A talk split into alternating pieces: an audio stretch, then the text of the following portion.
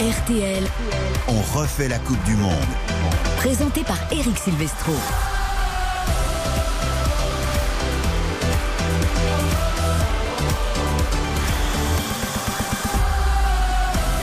Et oui, la soirée n'est pas terminée à l'écoute de RTL, 22h, 23h. On refait la Coupe du Monde pour terminer cette soirée spectaculaire, en beauté. Après nos amis d'On refait l'équipe de France, on refait le match. Nous revenons avec Karine Galli, avec Xavier Domergue, avec Dominique Baïf également qui nous rejoint à l'instant dans ce studio. On disait les Français heureux après la qualification pour les huitièmes de finale.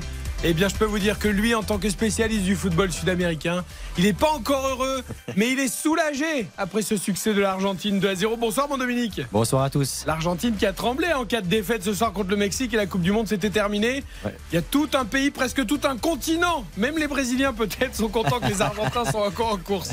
Ouais, effectivement, c'est un, un ouf de soulagement après euh, cette victoire, mais elle n'a pas été facile. Ça a été aussi à l'image de leur, leur entame de, de compétition. On a vu une équipe qui, en première période, a eu énormément de difficultés à faire le jeu, à se créer des opportunités. Et ça a été une fois la décision faite par le génie, le Messi, qui a ouvert le score pour cette équipe argentine et qui leur a permis de donner confiance. De 22h à 23h, nous allons évidemment débriefer ce match. Est-ce que l'Argentine s'est pleinement lancée dans sa Coupe du Monde?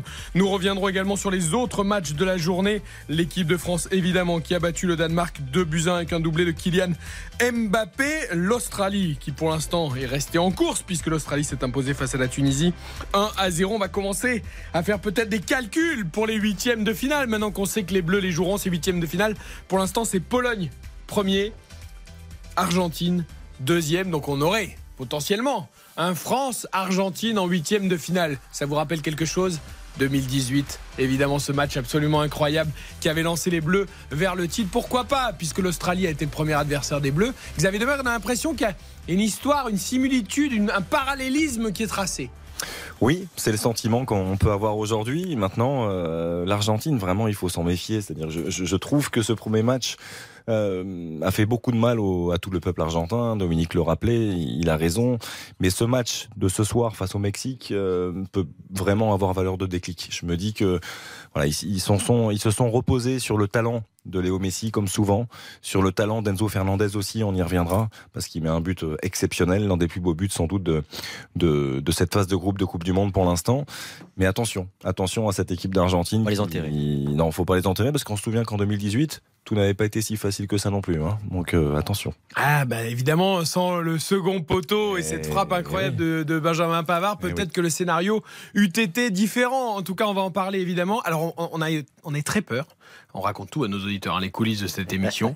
Euh, on a on cru perdre Karine Galli. Euh, et puis elle est là, tout va bien, on l'a retrouvée. Ça va Karine Oui, bah, Je sais pas, je vous voyais pas arriver dans le studio, je me suis dit Karine Galli, elle est partie, je sais pas. euh, Mais pas du tout, on va faire une émission exceptionnelle jusqu'à 23h.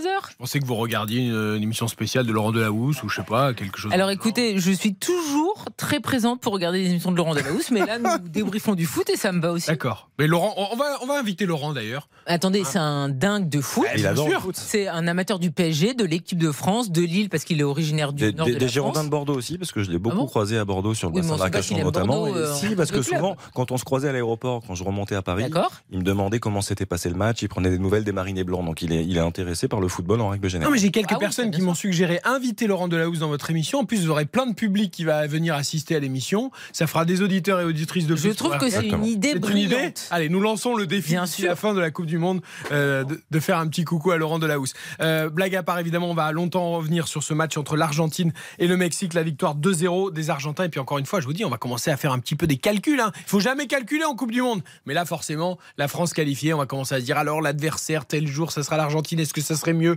la Pologne ou l'Arabie Saoudite? Voilà, on va commencer à y réfléchir. C'est obligatoire et c'est tout à fait normal. Les réactions des supporters également de l'équipe de France dans quelques minutes, euh, rencontrés par Hugo Hamelin. On en a entendu tout à l'heure déjà entre 19h et 20h. Mais évidemment, les Français heureux après ce succès. 2 buts 1 comme le contre le Danemark. D'abord, Dominique, je ne l'ai pas entendu sur l'équipe de France puisqu'il nous a rejoint euh, pour ce 22h, 23h. Euh, bon, nous, on en a parlé évidemment euh, pendant Oui. tout le match, pendant une heure. Après, derrière, on refait le match, on refait l'équipe de France essentiellement sur les Bleus. Euh, voilà, toi, ton regard extérieur qui a vécu le match tranquillement, hors émission en direct et tout, comment t'as senti cette équipe de France?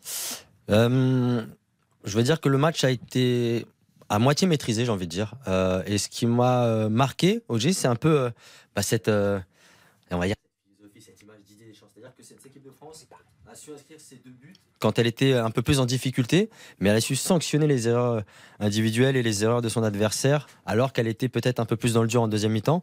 Et euh, voilà, c'est un peu à l'image de son sélectionneur, c'est-à-dire que c'est le réalisme froid, c'est le pragmatisme et savoir mettre les buts quand il faut pour euh, surtout conserver cette confiance et ne jamais douter. Ben voilà ce qu'a fait cette équipe de France aujourd'hui. Vous savez que l'analyse à tête reposée est toujours intéressante. Parce que là, on a réagi à chaud tout à l'heure, entre 19h et 20h, en direct sur RTL. On refait la Coupe du Monde depuis 16h30. Là, Karine, on a eu le temps de se poser tranquillement, de repenser à ce match, d'analyser tout ce qui s'est passé. Alors, avec, avec deux heures de plus, est-ce qu'on a la même analyse que tout à l'heure? Bah oui, je crois. Je pense que les Bleus ont été euh, très cohérents. Ils ont su répondre à leur adversaire. Ils ont eu la capacité de marquer un deuxième but alors qu'ils avaient euh, euh, encaissé l'égalisation assez tôt. Et j'ai trouvé qu'on avait vu une équipe. Et c'est ça qui est important parce que, évidemment, nous, journalistes, on a toujours tendance à mettre en avant tel ou tel joueur. Évidemment, Kylian Mbappé est l'auteur du doublé de la prestation française. Mais c'est une équipe qui a été au rendez-vous. Et moi, j'ai envie de mettre en avant euh, Rabiot, j'ai envie de mettre en avant euh, Griezmann, j'ai envie de mettre euh, en avant la charnière centrale qui a tenu le coup, le retour de Raphaël Varane parce que c'était important. Et je trouve qu'en tant qu'équipe, on a été bon. Olivier Giroud n'a pas eu beaucoup de ballons, il n'a pas pu beaucoup s'exprimer, mais je trouve que voilà, collectivement, on a été cohérent. Et c'est ça qu'il faut retenir. Après, dans toute équipe, tu as toujours un monsieur plus à un moment qui te fera gagner les matchs.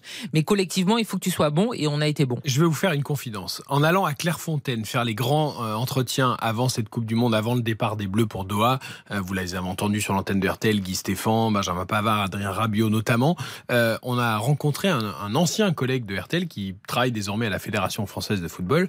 Et voilà, on a demandé des petites nouvelles, des Bleus avant qu'ils partent et tout ça. Vous pouvez dire son nom On peut dire son nom? Non on peut dire son nom, c'est Jérôme Milagou. On peut dire son nom, qui a longtemps travaillé ici à RTL. Et, on plaisantait avec lui. On disait, ah bah quand même, les bonnes, les bonnes nouvelles sont quand même pas très importantes. Il n'y avait pas encore le forfait de Karim Benzema hein, à ce moment-là. Donc euh, il y avait des mauvaises nouvelles, mais il n'y avait pas encore la pire des nouvelles de Karim Benzema. On disait, ah bah quand même, ça s'annonce difficile pour l'équipe de France et tout. Comment ils sont? On essaie d'avoir un peu des, tu vois, des infos. entre parenthèses, bravo, il a été euh, totalement imperméable à la pression mise par ses anciens collègues. Ah. Il a rien lâché. Professionnel. Voilà, professionnel jusqu'au bout, Jérôme Milagou. Mais voilà, en plaisantant, il, a lâché cette petite phrase qui m'a fait rire. mais en fait, le problème, c'est que vous y croyez pas. Le problème, c'est que vous n'y croyez pas. Vous n'y croyez pas. Vous, n'y croyez pas. Et ben là, je me dis, après deux matchs, mm. bah, toute la France, Xavier Domergue. mais... Est-ce que tu lui avais posé la question pendant l'Euro féminin des... en Angleterre? Ah ben, on peut toujours retourner la question. Ce que je veux dire, c'est que on va pas s'enflammer, c'est qu'une qualification pour les huitièmes de finale, mais c'est vrai que petit à petit, dans l'opinion, est en train de germer peut-être doucement l'idée que pourquoi pas Pourquoi pas Après, c'est plutôt logique. Euh, tout ça. C'est-à-dire que quand on regarde ce qui s'est passé, les péripéties, les blessures en cascade, euh, ça remonte à un petit moment hein, déjà, mais le forfait d'Engolo Kanté, de Paul Pogba, de Karim Benzema, d'Enkunku en préparation, on se dit qu'à ce moment-là, on est, on est un peu chat noir et on se dit que ça va être très très compliqué parce qu'on va manquer d'expérience. Cette équipe, bien sûr, ce, ce groupe constitué par Didier Deschamps a du talent, ça on le sait, mais manque justement de cette expérience-là. Et, et finalement, euh, le talent, on le connaît, il joue dans les plus grands clubs européens. Et là, on s'est rendu compte sur les, le premier match qu'il y avait quelque chose dans un nouveau système, avec des automatismes aussi à créer, avec une complicité entre certains. Je pense à Kylian Mbappé et Ousmane Dembélé, très heureux de se retrouver, de pouvoir combiner et jouer ensemble, être alignés ensemble au coup d'envoi. Et, et là, on se rend compte sur un deuxième match contre le Danemark, qui est une équipe en constante progression, qui nous avait bien inquiété ces dernières semaines qui est dixième, tu l'as rappelé tout à l'heure, au classement FIFA, ça n'est pas rien.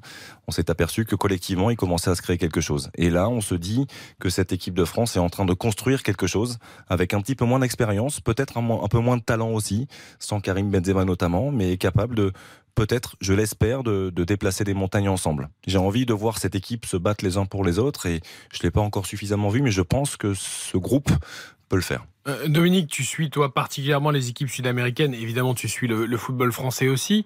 Euh, est-ce que tu sens que ce regard peut changer sur cette équipe de France avec ces deux victoires? Le fait d'être la première nation qualifiée pour les huitièmes de finale, le fait de battre le Danemark quand même, qui est une équipe respectée par l'ensemble de la planète football. Est-ce que tout ça, ce sont des messages euh, susceptibles de, renforcer, pourquoi pas, la cote et, la crainte de cette équipe de France? Bah, Du côté brésilien et argentin, pour avoir vu un peu les médias avant, voilà, avant le début de la compétition. la France faisait partie des, grands favoris dans ces compétitions. Ils n'avaient pas le même regard qu'on a pu avoir peut-être en France avec cette, cette crainte, avec ces blessures en cascade qui pouvaient nous laisser penser que euh, ces deux premiers matchs auraient eu des difficultés pour l'équipe de France. Pour euh, les, supporters, pour les médias sud-américains, aujourd'hui, cette équipe de France reste candidate à, son, à sa propre succession. Donc pour eux, ils n'avaient pas forcément, euh, on va dire de, oui, je vais dire de crainte, mais pour eux, ils étaient plutôt confiants compte tenu du talent individuel dont est composée cette équipe, du sélectionneur aussi, qui est en place depuis très longtemps. Donc pour eux, cette équipe de France avait toutes les armes pour pouvoir bien débuter la compétition. Aujourd'hui, ça a été validé par les résultats et encore une fois aujourd'hui par le match, même s'il y a encore des choses à améliorer, bien évidemment. Mais en termes de résultats et de contenu, je pense que même du côté sud-américain, on est euh, sur la même ligne depuis, euh, depuis un petit moment. Karine, il y avait évidemment une part de malchance avec euh, la cascade de blessures et de mauvais résultats qui s'est abattue sur cette équipe de France.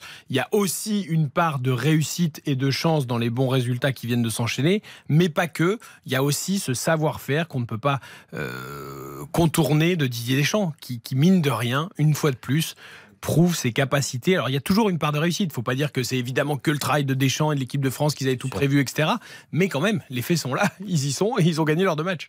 Ah bah bien sûr, non mais personne ne va mettre en doute euh, la compétence de Didier Deschamps. C'est un entraîneur, un sélectionneur qui n'a que la gagne comme comme objectif et qu'il a euh, prouvé à de nombreuses reprises. Après, quoi qu'il se passe, euh, ça n'empêche que tu peux toujours te poser des questions sur la constitution de son groupe, sur le fait qu'il a pris des risques. En 2018, il avait pris des risques aussi. Je vous rappelle que les deux latéraux étaient blessés et qu'il a dû finalement avoir ses latéraux bis qui ont fait toute la compétition et qui ont été au rendez-vous. Peut-être que là, ça suffira, peut-être que ça tiendra, mais ça n'empêche que on se pose des questions parfois sur ses choix, mais on sait que lui, il a une idée directrice. Et le principal, c'est que lui, il sache où il veut aller ces joueurs le suivent. En fait, c'est ça, c'est toujours pareil. Nous, on n'est que des observateurs euh, extérieurs. Ce qu'on a vu ce soir, une nouvelle fois, comme lors du match face à l'Australie, c'est notre capacité à réagir. Là, on avait ouvert le score, mais on encaisse quand même l'égalisation après 7 euh, minutes et on reprend euh, le cours du match, on pousse, on marque. Et ça, c'est vrai que depuis que Didier Deschamps est à la tête des Bleus, c'est quelque chose qui revient très souvent, cette capacité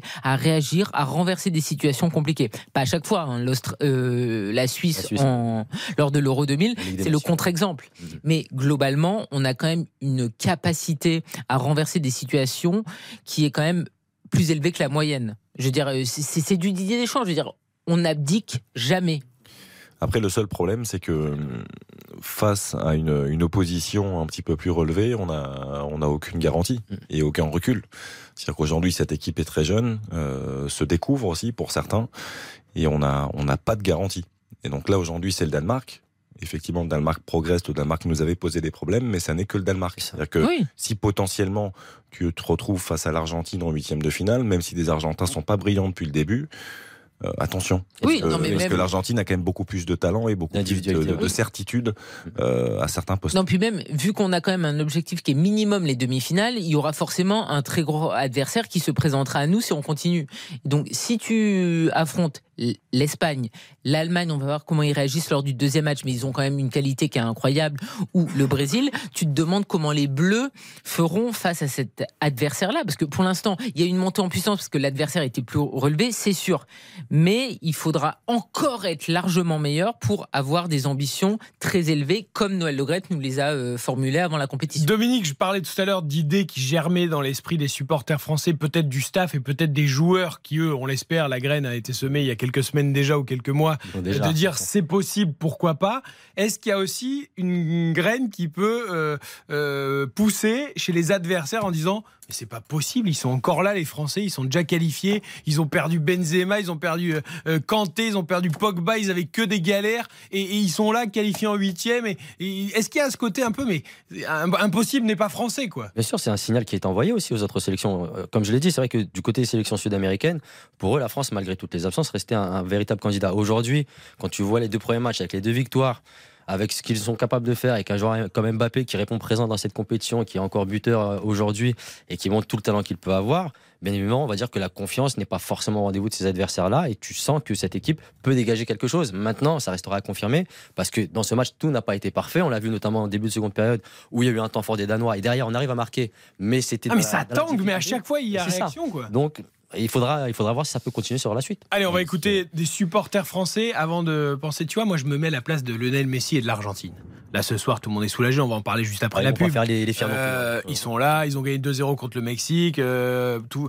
Mais là, ils disent, mais là, si, on- si c'était aujourd'hui, là, on jouerait contre la France en huitième de finale. Et là, t'as les cauchemars qui reviennent. 2018, et puis c'est français toujours. Et je me dis, ils doivent pas faire les malins, les Argentins. Un sentiment de revanche. Ils, Bon, ils sont- ils vont quand même mieux aussi. Mais Ils doivent pas faire les malins, d'accord, mais les, les Bleus n'ont pas été euh, plus, euh, ouais. brillants non plus cet après-midi. Je veux dire, faut pas. là, dire ça. fanfare- ouais. là, il est 22h15, on fanfaronne un peu. Il y, a- y difficulté. il y victoire de Buzyn, certes, euh, mais Il y a eu de la souffrance. hein, euh, Bien un sûr. peu dans la douleur. Bien on va pas. Écoutons les supporters qui, eux, sont pas du tout euh, dans la retenue. C'est normal, c'est le rôle aussi des supporters. Ils, ils sont sortis du stade, ils ont vu une équipe de France qui a battu le Danemark, ils ont vu un Kylian Mbappé qui a mis un doublé. Écoutez-les au micro du Gohamelin, hein, forcément, c'est c'est dithyrambique. Bah franchement, bah, je pense qu'on va tous retenir les deux buts de Kylian Mbappé, ils étaient incroyables. C'était un match incroyable, l'ambiance elle est folle, Euh, l'ambiance entre Français, quand on se retrouve tous ensemble pour voir euh, forcément notre équipe jouer, notre équipe gagner surtout, c'était un match euh, incroyable, c'est superbe. Ouais, le deuxième le Mardakis, le premier c'est lui, il à l'origine de la passe et après il retourne devant le but et enfin c'est un joueur, il est, il est très déterminé dans ce qu'il fait, il lâche pas, il lâche rien jusqu'au bout quoi, c'est un joueur incroyable de Kylian Mbappé. Eh, c'est un joueur incroyable, Kylian Mbappé. Ça fait longtemps qu'on le sait, mais match après match, sortie après sortie, compétition après compétition surtout, euh, ça se confirme. C'est le cas évidemment de Lionel Messi aussi, qui a peut-être sauvé l'Argentine aujourd'hui. C'est le cas de Robert Lewandowski, qui a enfin marqué son premier but en Coupe du Monde. L'émotion Quelle émotion, on en parle évidemment. Après la pub, il y aura les paris Winamax sur les matchs de demain. Et on refait la Coupe du Monde jusqu'à 23h. Baptiste Durieux nous a rejoint pour nous parler du match de l'Argentine qu'il a vécu en fil rouge dans On refait l'équipe de France avec Christian Olivier et tous ses chroniqueurs. La soirée n'est pas finie, elle est belle. C'est la Coupe du Monde, c'est VRTL, c'est jusqu'à 23h. RTL. On refait la Coupe du Monde. On refait la Coupe du Monde. Eric Silvestro sur RTL.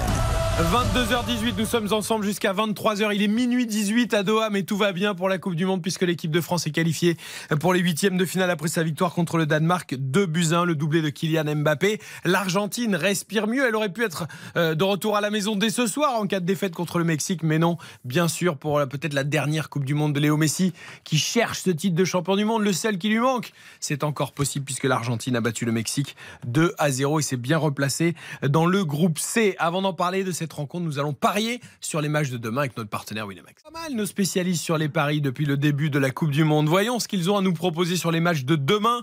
À 11h, Japon-Costa Rica. À 14h, Belgique-Maroc.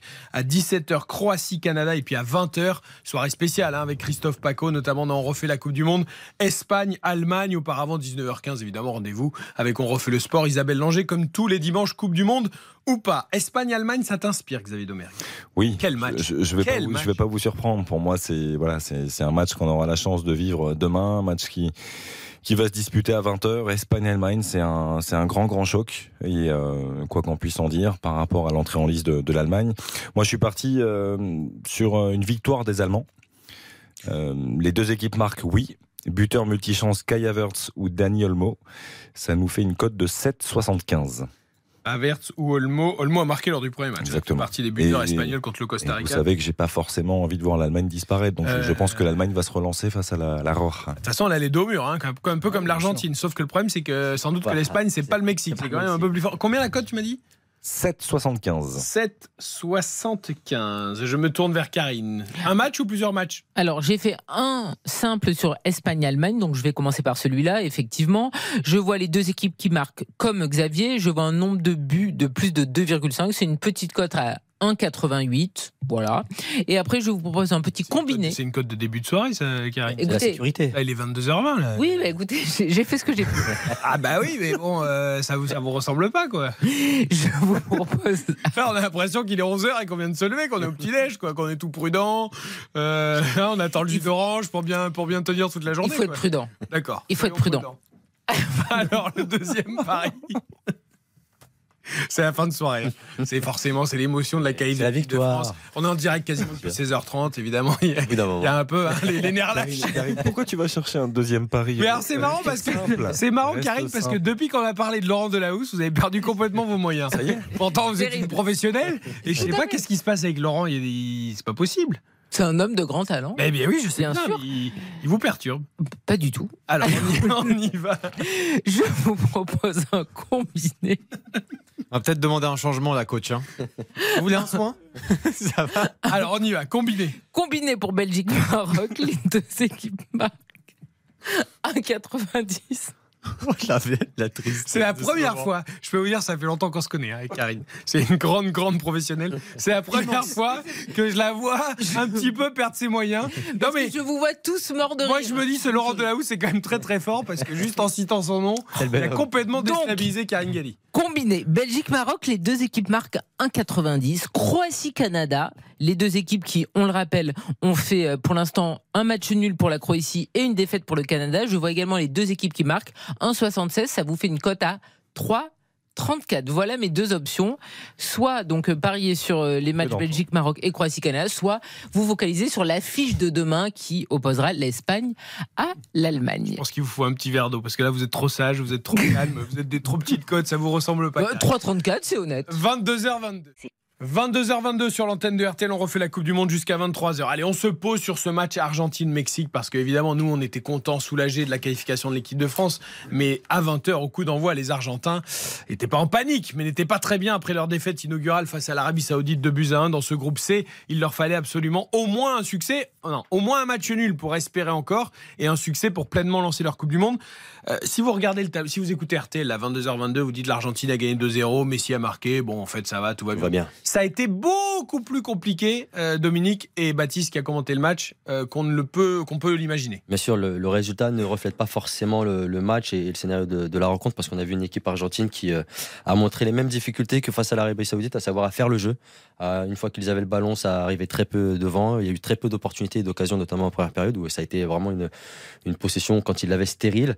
On a vu des Mexicains qui ont essayé de jouer le jeu, mais eux aussi euh, se sont montrés un peu trop timides dans leur velléité offensive. Et ensuite, en deuxième période, même s'il n'y a pas eu un grand forcing de la part des Argentins, la différence est venue une, fois une nouvelle fois de Lionel Messi qui, euh, bien placé euh, à l'entrée de surface de réparation, place ce ballon hors de portée d'Ochoa, qui lance véritablement cette équipe argentine. Baptiste, on parlait tout à l'heure d'Mbappé, facteur X de l'équipe de France. Voilà, ces grands joueurs qui sont toujours, qui font la diff, même quand ça va pas, même quand c'est compliqué, même quand leur match n'est pas abouti. C'est exactement ce qui s'est passé avec Lionel Messi, plutôt discret à l'image de son équipe en première période et finalement cette frappe un peu lumineuse qui est pas d'ailleurs euh, exceptionnelle cette frappe mais qui va au fond qui est placée comme il faut.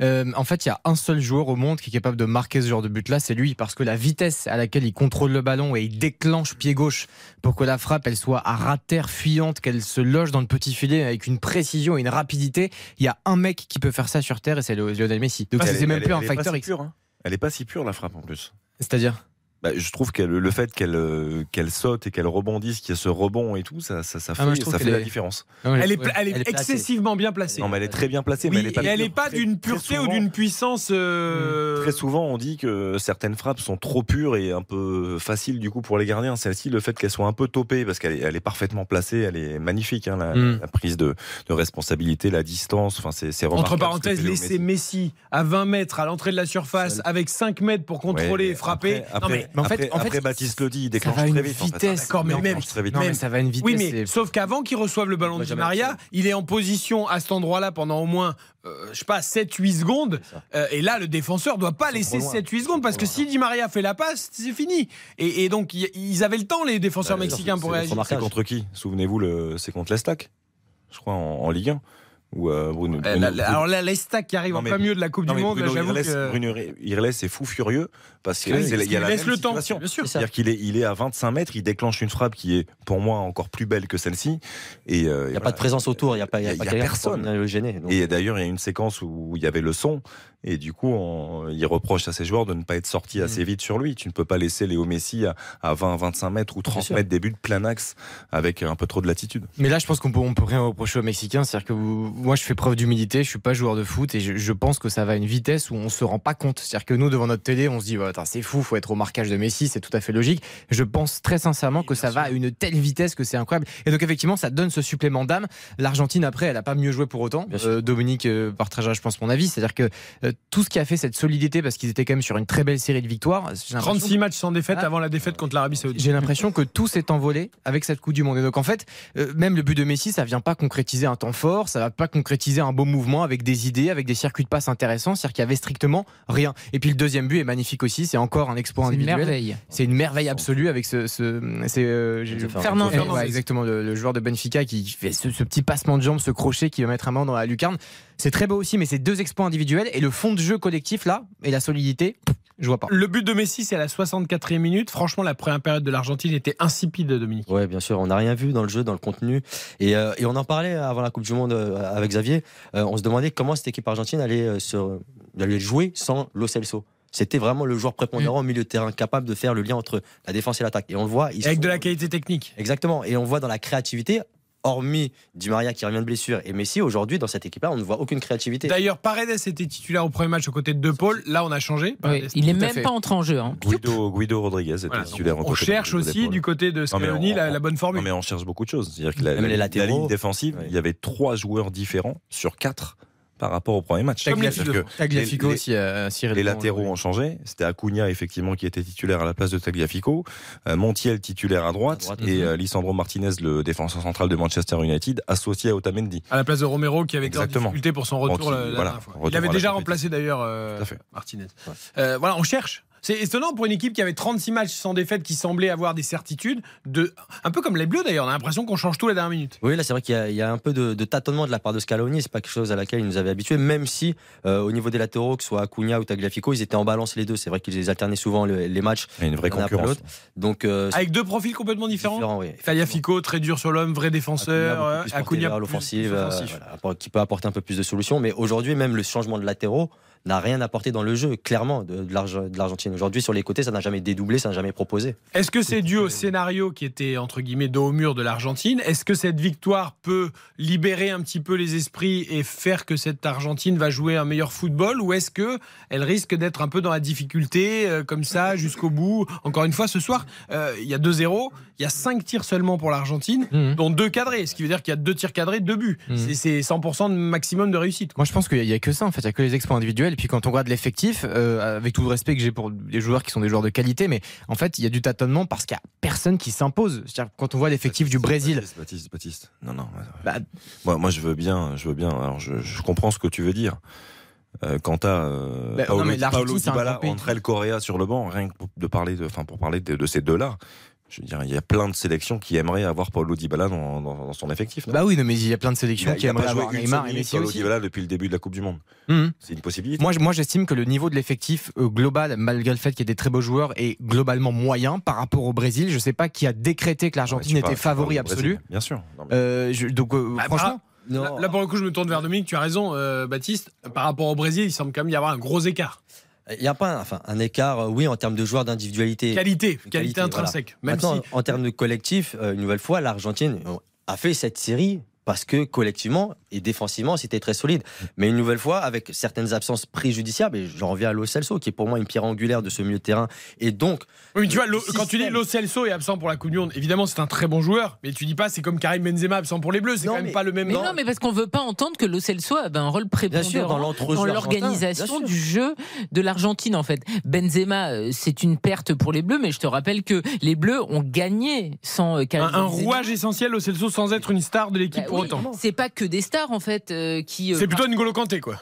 Bah, oui, enfin. c'est- Non mais enfin au-delà du poste, hein, au-delà du poste. Parfois, tu as des joueurs que tu ne nommes pas en premier, mais qui sont évidemment essentiels pour l'équilibre de ton équipe et pour faire bien aussi jouer ton équipe. Et Lo Celso, quand on a appris qu'il était effectivement forfait pour la Coupe du Monde, c'était quand même un énorme coup dur. Et là, ça se vérifie dans les matchs parce que c'est quand même extrêmement poussif. Bah, mais maintenant, aussi pour revenir sur le jeu de l'Argentine, il n'a jamais été spectaculaire ces dernières saisons. Ça a été très solide, efficace, réaliste, mais dans le jeu, dans le contenu, voilà, on s'est pas souvent ennuyé, mais on voilà, pas pris énormément de plaisir comme on peut le voir avec l'équipe du Brésil où il y a des débordements, il y a des gestes un petit peu fous. Mais cette équipe argentine a fait aussi sa, ce qui a fait sa qualité, c'est que cette équipe-là ne perd pas parce que défensivement, on voyait quand même quelque chose de cohérent. Et depuis le début du mondial, malheureusement, et notamment ces 10 minutes hein, face à l'Arabie Saoudite hein, où ils perdent vraiment le fil. Là, on s'est rendu compte qu'il y avait quand même une certaine fragilité, chose qu'on n'avait pas vue depuis plusieurs mois.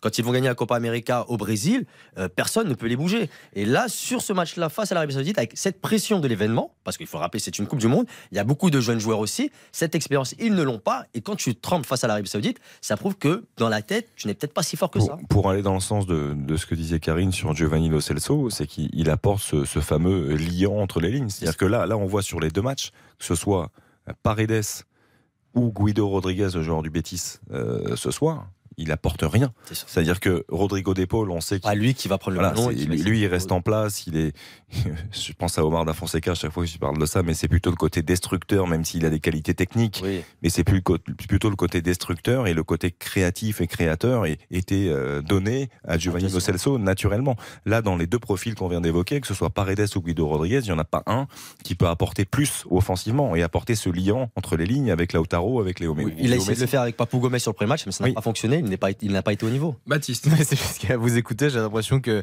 Messi aurait peut-être dû être forfait et Giovanni Lo Celso euh, pas. Non, mais il a pas besoin ça n'a rien à voir. Non, mais, non, mais je- franchement, je veux dire, il y a un moment. Vous, vous avez passé une mauvaise soirée. Mais non, mais Vous avez passé une mauvaise soirée, vous avez, vous- Non, mais il faut ce arrêter. match vous a pas enthousiasmé. Non, il faut arrêter d'être excessif. Mais il a regardé seul dans Mais il un studio, Mais oui, ça. faut arrêter d'être Baptiste, vous avez excessif. On peut pas m'expliquer que l'Albi cette immense nation du football, aujourd'hui ne joue pas bien parce que Giovanni Lo Celso n'est pas là. C'est pas possible. Je veux dire, il doit y avoir d'autres joueurs qui peuvent euh, avoir ce côté créatif aussi. C'est, Moi, je trouve que vraiment cet effectif est moyen. Je pense qu'il y aura pas de miracle. Là, c'est bien parce qu'ils ont eu grosse déconvenue. Ils se sont rassurés avec euh, beaucoup d'émotions. On a vu euh, notamment chez Messi, c'était palpable. Ah oui, C'était émouvant, un énorme. soulagement énorme. Donc, il faut voir sur ce troisième match. Mais je, je pense que ça peut être soit un déclic, ou soit il y aura absolument pas Alors, de miracle et ils tiendront pas je- comme ça jusqu'à On, on rappelle que l'Argentine est que deuxième pour l'instant, on va faire les comptes après et se projeter un petit peu. Euh, pour Messi, c'est 8 buts désormais en Coupe du Monde. Oui. Donc il repasse à plus En 1 phase par rapport à Kylian Mbappé qui l'avait rejoint tout à l'heure avec son doublé. C'est surtout le même nombre de buts que Maradona. Que Cristiano Ronaldo, qui a marqué évidemment l'autre jour son huitième but. Euh, Messi, c'est aussi aucun but en phase finale, hein, à partir des huitièmes. Ouais. C'est comme, Cri-. Cristiano Ronaldo, c'est-à-dire Ouais. Ils ont ce parallèle. euh, Décidément, ils vont, enfin, ils vont être toujours à touche-touche pour tout, quoi. toujours comparés. Bah après, je veux dire, euh, le problème c'est que ça fait longtemps aussi que l'Argentine ne va pas très loin dans une compétition. Donc euh, ça joue euh, aussi. Il y avait eu la finale en 2014, 2014, mais depuis il y a eu quand même des déconvenus et euh, il y a eu aussi des équipes qui étaient quand même assez ternes. Pour, pour illustrer ce que tu dis, d'ailleurs, je, je regardais avant hein, la victoire ce soir face, au- face au Mexique, l'Argentine avait perdu 4 de ses 6 derniers matchs en phase Face- finale de Coupe du Monde. Parce que Giovanni Lo Celso n'était pas là aussi. on- non, mais ça y est. non, Parce qu'on a besoin d'avoir que des stars dans une équipe. C'est-à-dire qu'un Ah bah, certainement. joueur, un joueur comme Lo Celso ne peut pas apporter un plus, plus de choses, par exemple, qu'un Paolo Dybala. Ah mais largement et c'est peut-être pour ça d'ailleurs que et moi c'est pour ça que je pensais aussi que l'Argentine pouvait potentiellement être favori c'est qu'il n'y avait pas forcément de stars mais surtout beaucoup de solidité et c'est ça qui fait gagner des grandes Mais, compétitions. mais parce, parce que si c'est ça, euh, dis-le nous tout de suite. Hein, on t'amène pas à Clairefontaine pour tournoi des médias. là. Euh, Messi, Parce c'est quand même On n'amène pas que des stars. Je veux dire, toi, tu es un élément euh, indispensable du, Travailleur de l'ombre. a de- besoin. de Hyper notre effectif, du collectif. travailleur de l'ombre, travailleur de l'ombre, euh, plutôt l'attaquant qui veut mettre les ballons au fond, mais euh, Et qui cadre pas tout le temps. et qui Ah. cadre pas tout le temps. Euh, 93 buts en 167 sélections. Bon, évidemment, on va plus présenter Lionel Messi, on va plus dire que c'est un des plus grands joueurs de l'histoire, mais voilà, on sait que c'est sa dernière chance, la Coupe du Monde. Après le premier match et même après celui-là, on se dit que l'Argentine, ça peut être compliqué, mais il s'accroche à son rêve, évidemment, Lionel Messi. Bien sûr, il a eu sa Copa América, c'était sa, première grande compétition avec l'Argentine euh, au Brésil. Donc pour lui, euh, c'était déjà un premier pas de fait. Maintenant, on sait très bien que c'est le mondial qui lui manque. On sait très bien aussi que cette pression des supporters, des médias argentins, les comparaisons avec Maradona, qui a remporté la Coupe du Monde, qui a fait gagner une Coupe du Monde. On attend que Messi puisse le faire. Aujourd'hui, on, en a parlé avec Baptiste. C'est pas l'équipe la plus technique, euh, avec la plus grande constellation de stars, mais on attend de Messi qu'il puisse faire différence. Il l'a fait ce soir, mais on attend de lui qu'il fasse ça jusqu'à la finale. Lautaro Martinez il- sorti à l'heure de jeu, hein, qui a toujours pas Mais- Ouais. en difficulté un peu dans Qui a son marqué mais en, en position oui, dehors. Position de Georges, Le moyen il n'a pas marqué.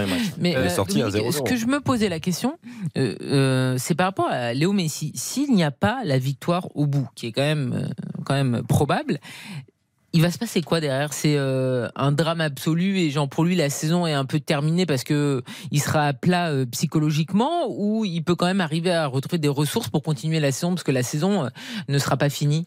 Pour lui, moi, je pense très clairement que s'il n'y a pas de victoire finale avec l'Argentine, ça sera, je ne veux pas dire la, la chute ou la baisse des motivations, mais ça va, ça va le marquer psychologiquement. Parce que véritablement, pour moi, hein, c'est le dernier, dernier trophée à aller dans, dans sa carrière. Oui, c'est son Graal. Voilà, c'est ce qui lui reste à gagner. Il a tout gagné, sinon, que ce soit en club, que ce soit avec bah, la Copa América. Et quand on sait aussi l'importance qu'on apporte aussi du côté de l'Argentine à cette Coupe du Monde depuis le temps que l'Argentine ne l'a pas remportée, Et Messi était le successeur de Maradona. S'il ne parvient pas à le faire, malheureusement, je pense que, que ce soit du point de vue euh, média ou autre, déjà ça va être compliqué. Mais pour lui aussi, de pouvoir se relancer et remettre la machine en route. Parce que que ce soit lui ou Neymar, on l'a vu sur le début de saison, ils ont été très performants parce qu'ils avaient cet objectif du mondial. C'était pas euh, seulement être bon avec le Paris Saint-Germain. C'était vraiment le mondial qui conditionnait le reste. À partir du moment où tu n'as plus de mondial, Parce que là, tu le vois embrasser Fernandez. Ah, mais tu sens, bah, c'est un soulagement terrible. incroyable. C'est-à-dire qu'il a deux doigts de l'épouser. Bah oui, mais il Ouais, sait. sur il le sait- but. Sur, sur- Oui. sur son but. C'est Ah oui, sur son but, la délivrance. sur ses lèvres, supporters. Ramos, c'est très fort en fait dans ses gestes. que C'est pas quelqu'un en fait qui est euh, extrêmement expressif normalement, souvent. Messi. Et là, ça a été le soulagement sur son but et sur le but de son coéquipier. Je veux dire, il l'a euh, serré dans les bras, il l'a à moitié étouffé. Je veux dire, On- tu, tu on sens rappelle- qu'il en a besoin, que c'est vital en fait cette victoire en Coupe du On Monde. rappelle par rapport à ce que disait euh, Dom, l'Argentine, c'est deux titres en, Coupe du Monde, Mhm. 78 et le dernier 86. Et euh, Diego. moi, la dernière fois que j'avais vu Messi comme Diego. ça, c'était une finale de Ligue des Champions, je crois, euh, avec le FC Barcelone évidemment. euh, C'était peut-être face à- Ah bon, il n'a pas joué avec le PSG Ah non, pas les Et donc, c'est absolument gratuit. Et donc, c'est- cette émotion-là, on l'avait pas retrouvée depuis longtemps et c'était absolument fabuleux euh, à voir, quoi. Alors, il faut faire le point au classement de ce groupe C. Euh, d'abord parce que ça intéresse l'équipe de France au plus haut point, mais Oh d'abord puisque là, nous parlons de l'Argentine. Euh, les résultats du jour, c'est victoire 2-0 de la Pologne face à l'Arabie Saoudite. On va parler ensuite du premier but de Lewandowski en Coupe du Monde. C'était une super émotion aussi. Et donc 2-0 pour l'Argentine euh, face au Mexique. Au classement, la Pologne, qui avait fait match nul 0-0 contre le Mexique lors du premier match, euh, est en tête avec 4 points. L'Argentine Le but de plus 2, et différence de but de plus 2, tout à fait. L'Argentine est deuxième avec 3 points, plus 1, plus 1. Troisième, l'Arabie Saoudite avec 3 points. moins 1, Et quatrième, le Mexique avec 1 point. moins 2. Donc la situation est simple. Mais là où c'est plus compliqué pour les Argentins, c'est que le dernier match, c'est Pologne-Argentine. Donc la Pologne est devant l'Argentine. Aucune équipe n'est évidemment qualifiée ni éliminée dans ce groupe pour l'instant, mathématiquement du moins, même si le Mexique, Mexique, ça ça semble paraît. oui. quand même très compliqué. Mais donc, le scénario est simple Pologne-Argentine et Arabie Saoudite-Mexique. En cas de victoire, évidemment, que ce soit la Pologne ou l'Argentine, l'équipe qui gagne est qualifiée pour les huitièmes de finale. Mais si l'Argentine ne gagne pas, l'Argentine est pas bien du tout. C'est-à-dire que même un match nul, Il faudrait que le Mexique gagne son match avec une différence de but aussi. ou qu'il y ait un match nul. Ouais. Mais si jamais l'Argentine ne bat pas la Pologne, on n'est pas l'Arabie Saoudite. Franchement, a montré de belles choses. Aussi, Encore aujourd'hui, euh, euh, contre la Pologne, ils perdent 2-0, mais ils ont montré des belles choses.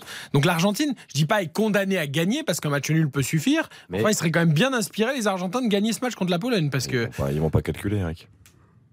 Non, mais ça, qui calcule pas. Non, parce que de toute façon, c'est un match où tu ne peux pas calculer. C'est ça. C'est-à-dire que tu peux pas te T'as pas de choix. Ah, mais de toute façon, même évidemment. Il n'y a pas d'arrangement en phase finale de Coupe. Non, mais là, je parle même pas de calcul. De toute façon, tu peux pas là. Non, oui. Tu peux- non, mais pas, mais là, tu peux pas là. Tu pas. peux pas. Donc, euh, et l'Argentine, vu comment ils ont entamé leur mondial, avec cette énorme déconvenue, cette énorme désillusion et cette défaite contre l'Arabie Saoudite, là, aujourd'hui, tu t'imposes 2-0 sur deux gestes euh, géniaux.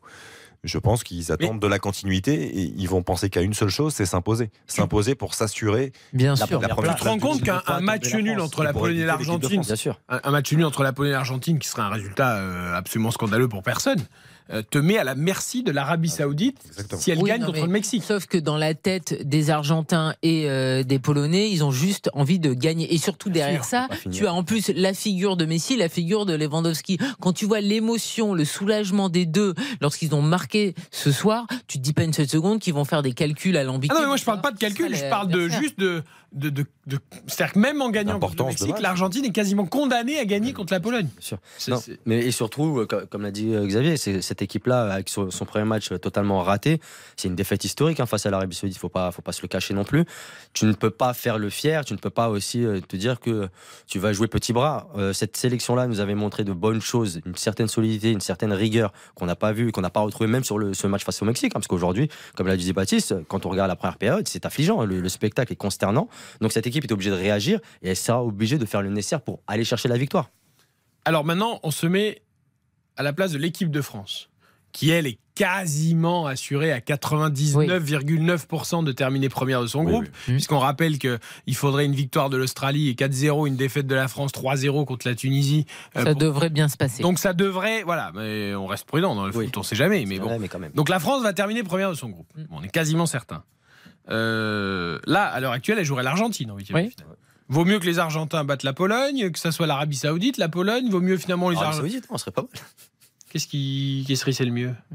Bah, Non, on est en train de faire cette question que c'est Oui, quoi le j'aime bon bien. tirage J'aime bien, j'aime C'est bien. le truc que je Bah oui. déteste le Bah oui, plus. mais moi, j'aime bien. À chaque fois, on dit Et c'est moi le présentateur, bah, si c'est dur. Vous allez devoir y répondre. Bah, c'est comme ça. Peut-être que ça changera un jour, mais là aujourd'hui c'est comme ça. C'est- Ce n'est pas une dictature. Je peux- Bah, pas une dictature, mais là le problème c'est que vous êtes mis devant le fait accompli. Vous n'avez pas le choix. Vous pouvez râler, vous pouvez aller bah, voir la jouer la- Je doute que vous trouviez quelqu'un à 22h41 un samedi soir, mais L'Argentine a un énorme point faible, notamment, c'est la lenteur de sa défense. ce qui avec Mbappé et plutôt et Dembélé, ça peut être pas mal. Voilà, on peut imaginer que les espaces pris par nos offensifs français nous conviennent assez bien et puissent mettre au supplice les Argentins. La défense polonaise n'est pas d'une rapidité exceptionnelle non plus. Tout à fait, mais vous nous aviez Avec donné Monsieur deux Glick. options, c'était Argentine ou Arabie Saoudite. Donc Non, je sais pas. je vous dis que non, mais même Pologne aussi du coup. parce que- Pologne aussi très bien. Ben, de toute façon, dans les trois cas, nous Et sommes favoris. Non mais Oui, ben, dans les quatre cas, nous sommes favoris, si vous Mais non, mais, préférez. faut, non, mais Ça aussi, il faut- t'as raison. faut pas oublier le Mexique. Dans les Non, mais quatre entre cas, nous sommes favoris. non mais il vaut mieux quand même éviter l'Argentine. Ah bah oui. Jamais Mais l'Argentine en fait, sur je- un match. Je me euh, suis c'est agacé parce que je pensais que vous alliez poser la question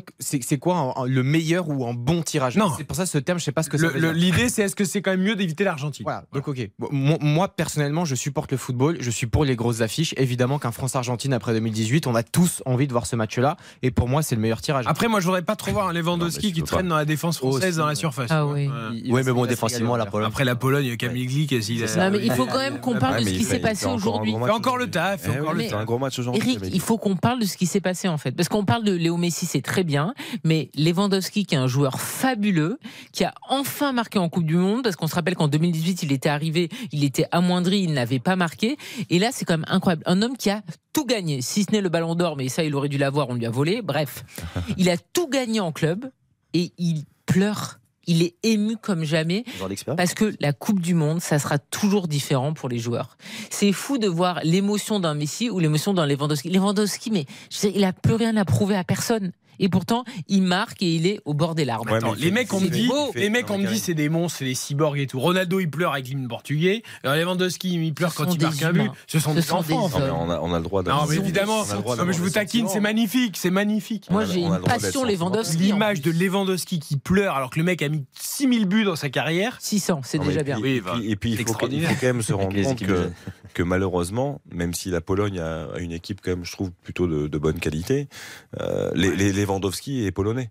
Non, mais c'est ça que je veux dire, c'est que c'est un joueur Oui. fantastique, c'est un joueur qui a marqué. Non, mais c'est un joueur qui a marqué l'histoire du football. cette Ce que je veux dire, c'est que Lewandowski joue avec la Pologne, Zlatan Ibrahimovic joue avec la Suède. Erling Haaland joue avec la Norvège. Je veux dire, ces joueurs-là, malheureusement, n'auront sans doute jamais la chance de gagner potentiellement une Ligue une, une Oui. Coupe du Mais Monde. quand on te dit, parce que Donc, franchement, donc forcément, je trouve que le- les sentiments, et les, les sensations et euh, ce qui, les larmes, tu parlais des Oui, des ils n'ont pas cherché s'ils avaient une grand-mère française. Non, mais Voilà. je pense que pour le coup, c'est naturel. Il n'y a pas de, il y a pas de robotisation ou quoi que ce soit. C'est que Lewandowski, il sait qu'avec la Pologne, il gagnera jamais la Coupe du Monde.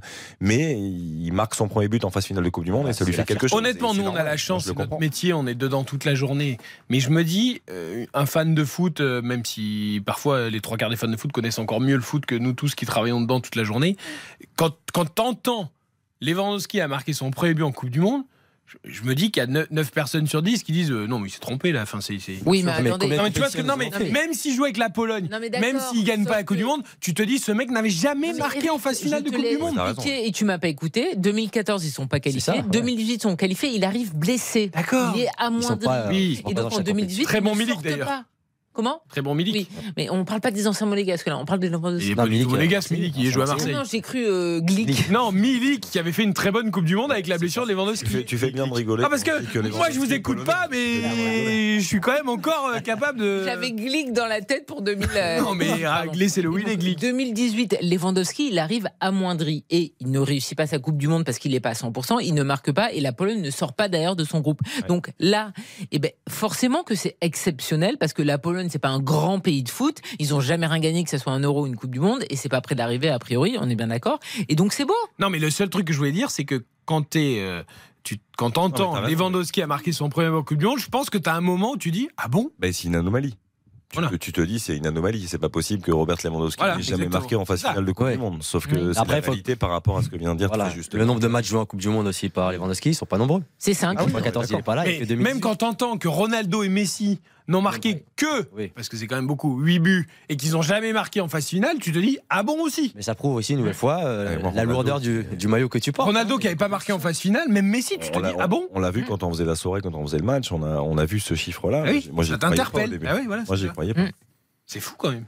Il y a pas mal de joueurs aussi. Ibrahimovic n'a jamais marqué en Coupe du Monde. Franck Lampard n'a jamais marqué en Coupe du Monde. Sergio Ramos aussi, qui euh, tire les pénaltys, qui a un bon jeu de Lampard, tête. Lampard n'a jamais marqué en Coupe du Monde? Jamais marqué en Coupe du Monde. Attends, attends, attends. Et Sergio Ramos, c'est sûr? Sergio Ramos, qui est quand même allé parfois un peu loin dans les compétitions avec l'Espagne, n'a jamais marqué en Coupe du Monde également. T'es sûr? Assuré certain. Mais c'est pas grave, il a tellement marqué de buts avec la Rora qu'on le laisse. Ah, il a marqué plus de 100 buts dans sa carrière, Sergio Ramos. Mais incroyable. jamais en Coupe du Monde. Et t'as le, le chiffre pour euh, Speedy Quetta ou pas? Ah, César, on va trouver tout de suite. Alors. César, c'est pour Allez, une pour Karine, c'est important. Fabuleux, il a des Faut statistiques qu'elle passe une incroyables. Ah, mais c'est vrai qu'il y a des joueurs comme ça, tu dis, ils ont forcément marqué en Coupe du Monde. Bah, Speedy. Quetta, non, tu, te- tu te Non, ça. Aspilicueta peut-être un peu moins. du tout, parce qu'Aspilicueta c'est sa première compétition Coupe du Monde où il est titulaire. Il était titulaire pour l'Euro, il est titulaire pour cette Coupe du Monde. Avant, il n'était pas titulaire. 2014-2018, il les a joués. Enfin, il était dans le groupe, mais il n'était pas titulaire indiscutable. Bref, Bah, Bref. parce qu'il y avait un peu de concurrence, non? Voilà. Vous n'avez tout de même pas répondu à ma question. C'est quoi la question? Faut-il éviter l'Argentine en huitième de finale évidemment. Bien sûr, Évidemment. bien sûr. Quand il y a un là- joueur comme Messi en face, euh, Voilà. tu fais tout pour l'éviter. Non mais, non mais Baptiste est exceptionnel Il- parce que lui il se place pour le supporter en tant que supporter il dit bah oui moi je moi je rêve de voir France Argentine Mais évidemment si- qu'on rêve de voir France Argentine Eh ben est-ce voilà. que tu as envie Eh dans ben le fond voilà. est-ce que tu as envie dans le fond Est-ce que tu fais d'éviter- jouer Benjamin d'éviter Pavard si la France l'Argentine Argentine je préfère éviter l'Argentine évidemment D'accord. Moi, je, je excusez-moi. Non, mais il je il voir France-Arabie Saoudite. mais c'est pas ça mais, en voir soi- mais, mais, mais des matchs on en voit toute l'année Baptiste je veux dire Pas des comme ça. tu- non mais qu'est-ce que tu que toute l'année dans ce mais studio, qu'est-ce on que l'a tu vu en veux 2018. Qu'est-ce que tu veux en 2018. Non, mais qu'est-ce que tu veux Tu, veux voir les Bleus aller le plus loin possible ou tu veux voir les Bleus se faire euh, sortir malheureusement en huitième de finale dans les ultimes secondes sur Mais une non, tête, mais d'Otamendi Mais je rejoins Baptiste. Si c'est France-Argentine, tu une nouvelle fois Mbappé met au supplice Messi, la France passe. Et là, c'est l'autoroute.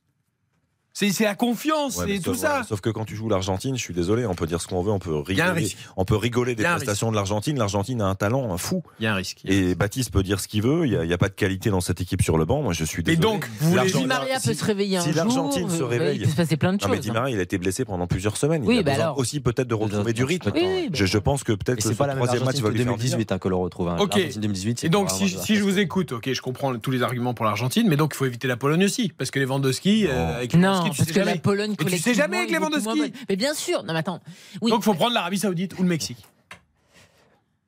Ce serait le mieux. Bah oui. Ce serait le Il y a- mieux, il y a dans bien un moment, de toute façon, il faut qu'on Non, parce que batte les adversaires. le Mais Lewandowski peut te sortir un match XXL. c'est mais le ça. reste du collectif est quand même très, affa- très faible mais- par rapport sans- aux autres. Sans aucun second degré, t'as as, moins peur de la chemise blanche d'Hervé Renard que des buts de Lewandowski. Mais, mais, c'est- mais fatalement, c'est sûr. Après, Voilà. même si moi je trouve que l'équipe d'Arabie Saoudite joue très bien au ballon, hein, franchement. Bah, bien le sûr. scénario de Non, mais Ils ont failli d'Otamendi- égaliser. Hein, Non, mais franchement, ils ont fait un super match contre C'est la Pologne.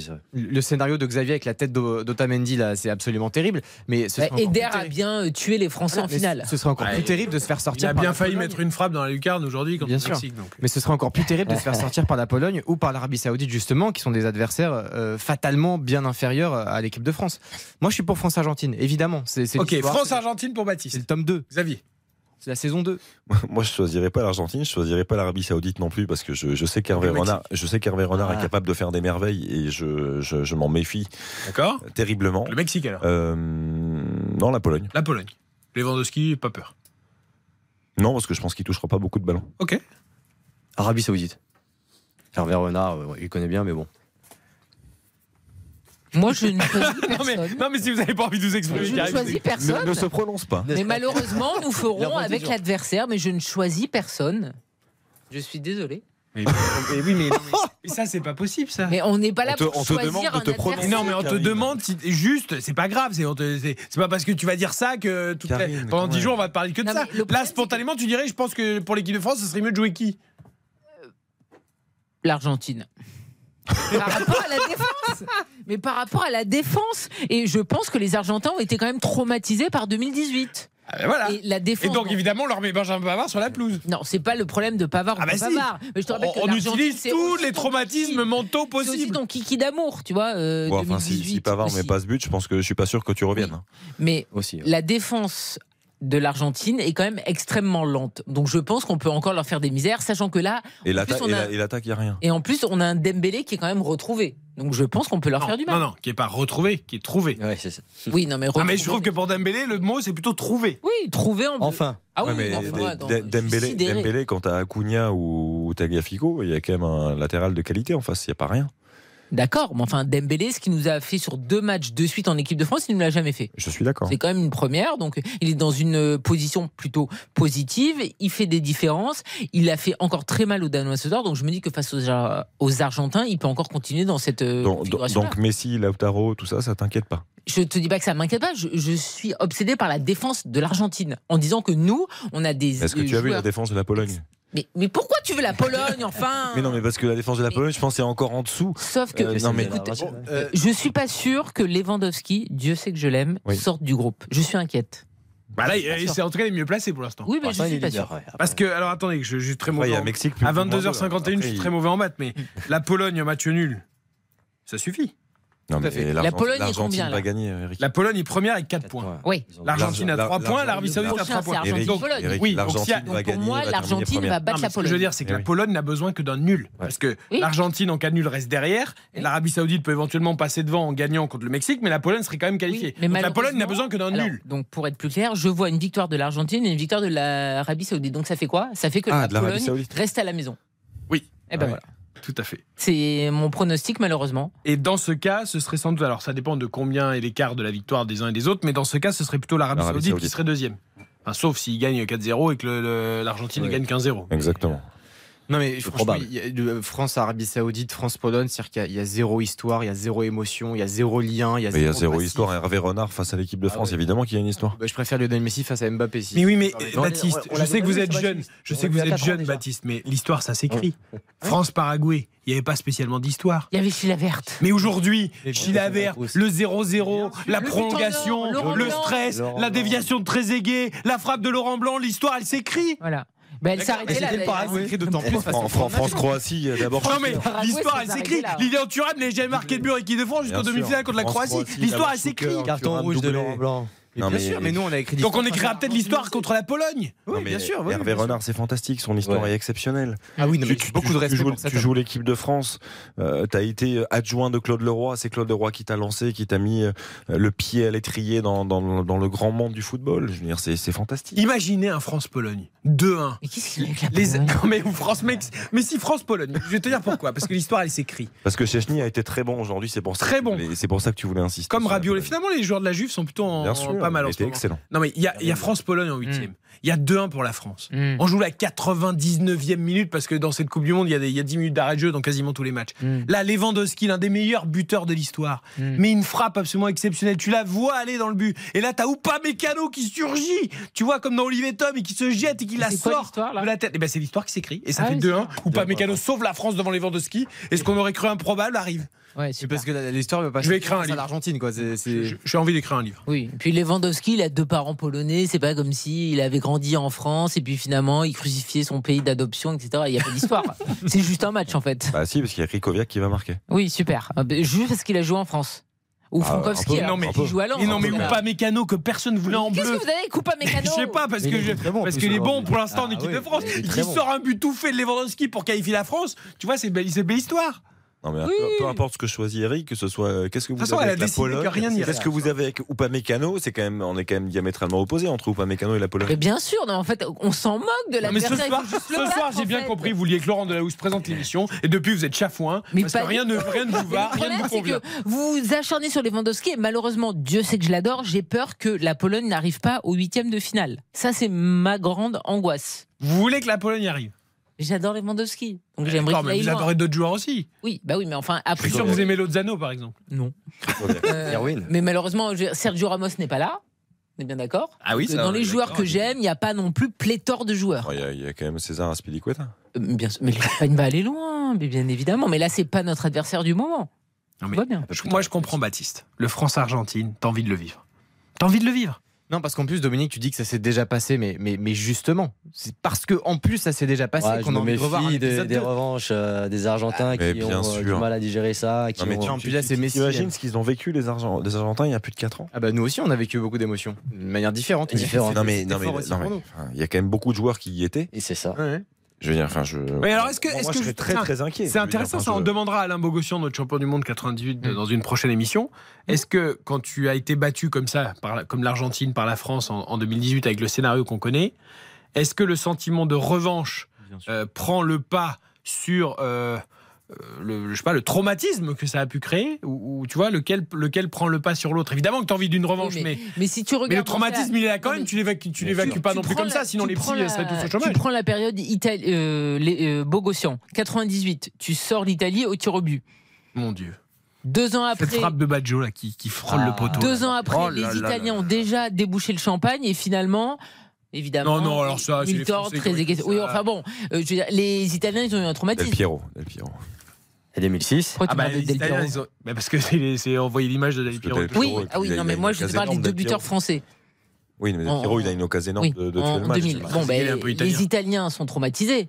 Ah bah là, ils sont traumatisés. Voilà. Puis bon, finalement, en 2006, j'ai l'impression que le traumatisme Enfin, est c'est fini. 6 ans quand même. Bah oui, il n'y a plus les mêmes joueurs. Enfin, les traumatismes s'oublient, c'est toujours pareil. Tu crois?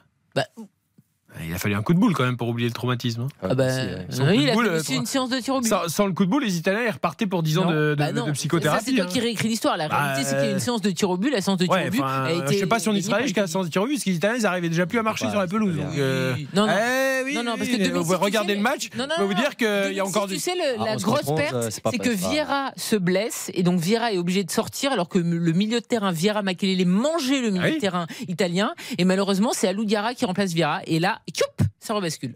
Vous pouvez nous refaire le. Et la bascule. Alors que Vieira Makelele était énorme à ce moment-là. Et il y a la blessure de Vieira. Vous voyez, Donc là- Baptiste donc- donc On est en train de refaire l'histoire. Donc là, juste. On refait la Coupe du Monde, on refait l'histoire, on refait le match, euh, voilà, Ah on fait bah, le monde, c'est RTL. Non, mais tu es quand même d'accord que je- c'est ça, la finale 2006. Ah oui, oui, bien la sûr, sortie de Vieira, ça nous tue. Je suis complètement d'accord avec toi. Mais je suis en train de regarder les anciens de France-Argentine Argentine. éventuels. Euh, on disait qu'il y en avait qui avaient vécu ce traumatisme du côté argentin.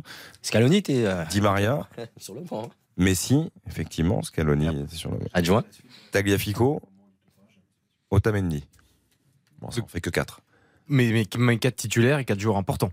Donc, euh, Et donc- donc, joueurs qui savent diffuser voilà. sur les coéquipiers une certaine mentalité. Otamendi s'est diffusé deux trois choses, ouais. Ouais, ouais. Notamment deux trois attaques. Mais c'est bien Aussi. Ce genre de truc, ça, ça, ça me- les instincts primaires, ils, ils ressortent d'un seul coup. Ça, ça peut être exceptionnel. Non mais tout ça pour dire que je suis très inquiet de retrouver l'Argentine en en huitième. Très très inquiet. Depuis 16h30, RTL vous a proposé un direct football Coupe du Monde absolument exceptionnel avec ce France-Danemark, cette victoire 2-1, le doublé d'Mbappé, ensuite l'Argentine, le but de Messi, l'Argentine qui respire. Et c'est pas fini. Demain, Espagne-Allemagne, 20h. L'Allemagne au pied du mur. L'Allemagne en cas de défaite, éliminée dès les deux premiers matchs de cette Coupe du Monde, après avoir terminé dernière de son groupe il y a 4 ans. Vous imaginez le traumatisme en Allemagne là Vous savez pourquoi? Bah Non, mais vous allez me le dire. Ah, Parce que Thibaut Werner est pas là. Ah, Mais je croyais qu'avec Mario Götze, tout allait bien. Faudrait savoir.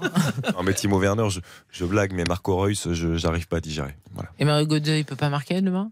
Bah, Mario, ça Ah, fait très longtemps qu'il avait pas 2014, été appelé en sélection. Laisse-le tranquille, Mario. Ah non, mais tu l'adores. Bah, Mario, Mais oui, lui, il a je l'adore, mais c'est pas. fois, je suis pas sûr qu'il écrit une deuxième fois. Ma- Marco Reus, c'est quand même euh, voilà.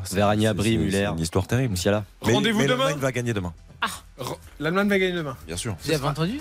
J'ai entendu. But de entendu. Je vous écouterai demain soir avec Christophe Paco. 20h, 23h, on refait la Coupe du Monde. Espagne-Allemagne, David Lortolari, notre voix allemande sera là. Mathias Valton, notre voix. Non, pas du tout Mathias Valton. Pas du tout. David Lortolari, notre voix allemande. Si, Bah Mathias. si, c'est ça. Oh là là Il est tard. hein. Il est tard, on est en direct depuis 16h30. Il est très tard. Très bonne soirée à tous. On refait le sport également avec Isabelle Langer.